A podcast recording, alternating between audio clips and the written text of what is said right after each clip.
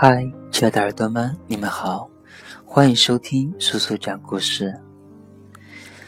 很高兴又在这里跟你们见面。今天跟你们分享的是：穷男人到底能不能嫁？这个真相太扎心。韩国三星集团总裁的妻金李富珍的离婚官司，再一次把穷男人到底能不能嫁？结婚要不要考虑门当户对这一类的话题推向了风口浪尖。一个小保安却被韩国首富的女儿爱上了，然后这个豪门千金可以不顾父母的强烈反对，可以对着巨大的门第之差视而不见。直到四年，终于和任佑宰这个穷小子喜结连理。如果只看前半部分。确实是非常凄美浪漫的童话故事，可是婚后才是回归现实生活的开始。当荷尔蒙逐渐消退，他们每一天都需要面临门不端户不对的巨大冲击，矛盾重重，更容易暴露真实。李福珍的父亲李杰西尽管对这桩婚事不满意，但出于对女儿的疼爱。他对女婿的辅佐也算是仁至义尽。为了能让幼崽更好的进入家族企业管理公司，李杰熙送他去了美国读商科。可是他连语言这一关都过不了，还试图两次自杀，最后被李富珍救了下来。任幼崽回到韩国后。李杰熙又把他安排进了公司，直接提拨为副总，跟着大舅哥李在荣世界学习。可是公司高层们根本不轻易对这个小保安买账，工作交流自然是困难重重。任佑在根本没有一颗强大的内心去顶住这种压力，他只能选择抱怨，事业不上进，在家也没当好一个老公。他染上了酗酒的坏毛病。喝了酒就在家里发酒疯，甚至对怀了孕的李富珍拳打脚踢。纠缠了十五年，李富珍终于认清现实，他和任佑宰真的不合适，于二零幺四年正式提出离婚。之前对读书、工作都没有认真的任佑宰，打起离婚官司倒是非常有恒心，这官司一打就是三年。他甚至在媒体面前扬言，从来都没有爱过李富珍，一直都是李富珍在纠缠他。任佑宰对之前的分割给他八十六亿韩元，约五千一百七十六万人民币。儿子抚养权归母亲的判决结果不满意，他提出将会一直上诉，直到可以赔付一点二万亿韩元才会罢休。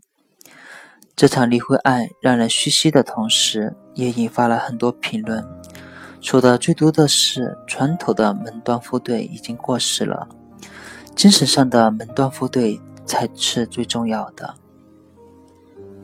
不过，有一个真相很扎心，在传统意义上门不当户不对这两个人，在精神上能门当户对的简直鲜有。贫穷带给一个人的影响到底有多大？没有穷过的人是无法理解的。贫穷给人带来的最大的影响是，很多生于贫穷的人只能长于贫穷，然后继续把贫穷遗传给下一代。几辈人都跳不出贫穷造成的局限，在恶性循环中往复。即使他们通过自身的努力、勤奋和拼搏。为自己获得了上经济上的改善，但需要在少年时期依靠物质丰足才可以建立起来的很多品质，他们需要长大后自己去建立。人生有很多必修课，穷人小时候没机会、没条件学的，长大了就得费劲去补。很多人由于阅读少、思考少、内心少。他们根本不会有这个意识去修补，即使是有意识的人，也未必能补得上。然后许多人就抱着非常严重的性格和心理缺陷，结婚生子，给新的家庭带来不幸，就像人牛仔那样。之前刷爆屏的九五后婚姻观调查报告中显示，现在的年轻人更倾向于选择三观相合的伴侣，而不是经济状况或者是家庭教育背景。但你们有没有想过，一个人的三观到底是如何形成的？三观的形成是由个人经历加他人经历加思维发展加个人欲望共同作用的结果。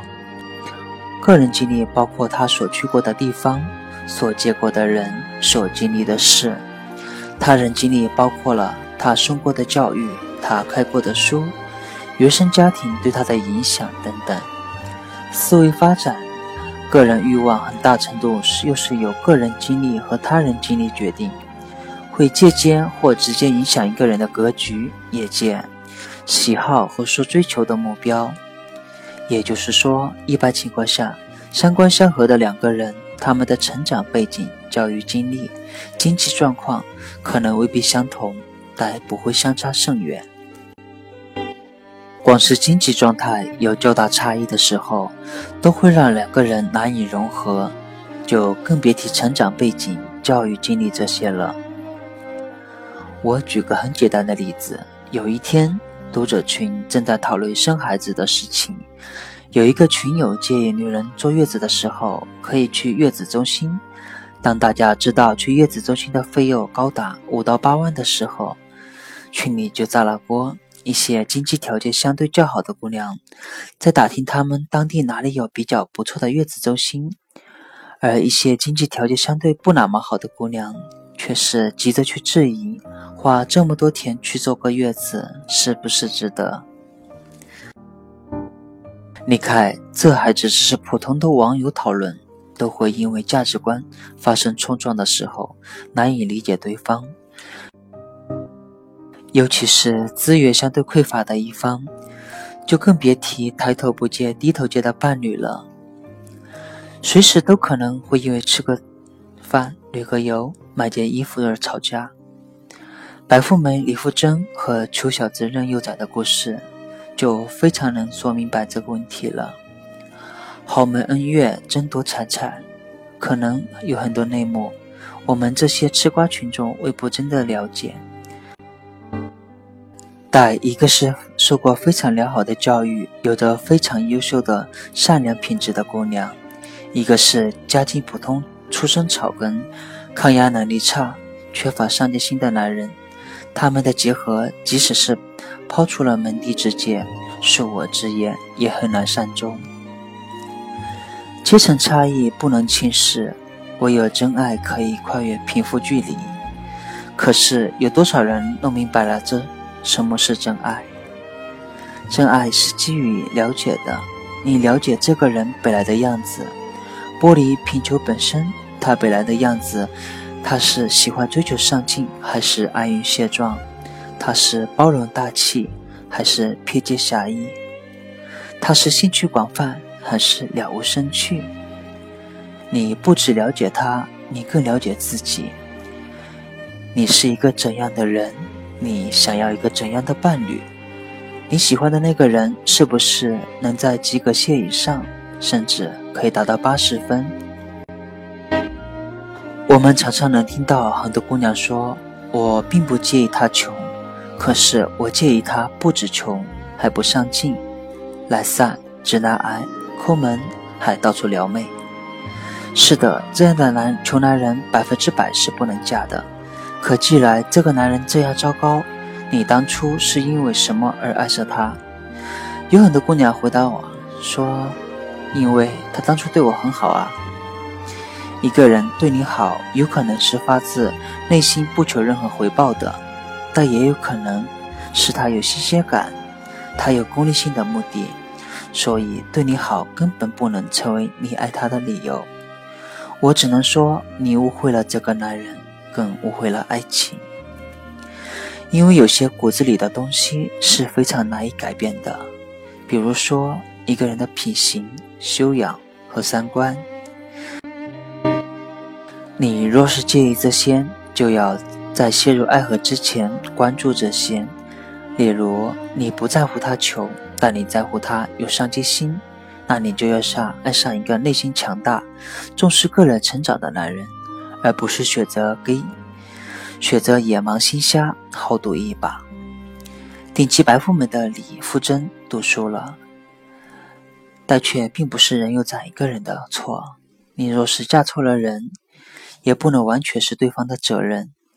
说到底，每个人都要为自己的选择买单，代价能换来相应的成长，也算是没有白白让你我受苦了。这是来自延迟的文章。今天的叔叔讲故事也到这里，感谢你的收听，祝亲爱的耳朵们晚安。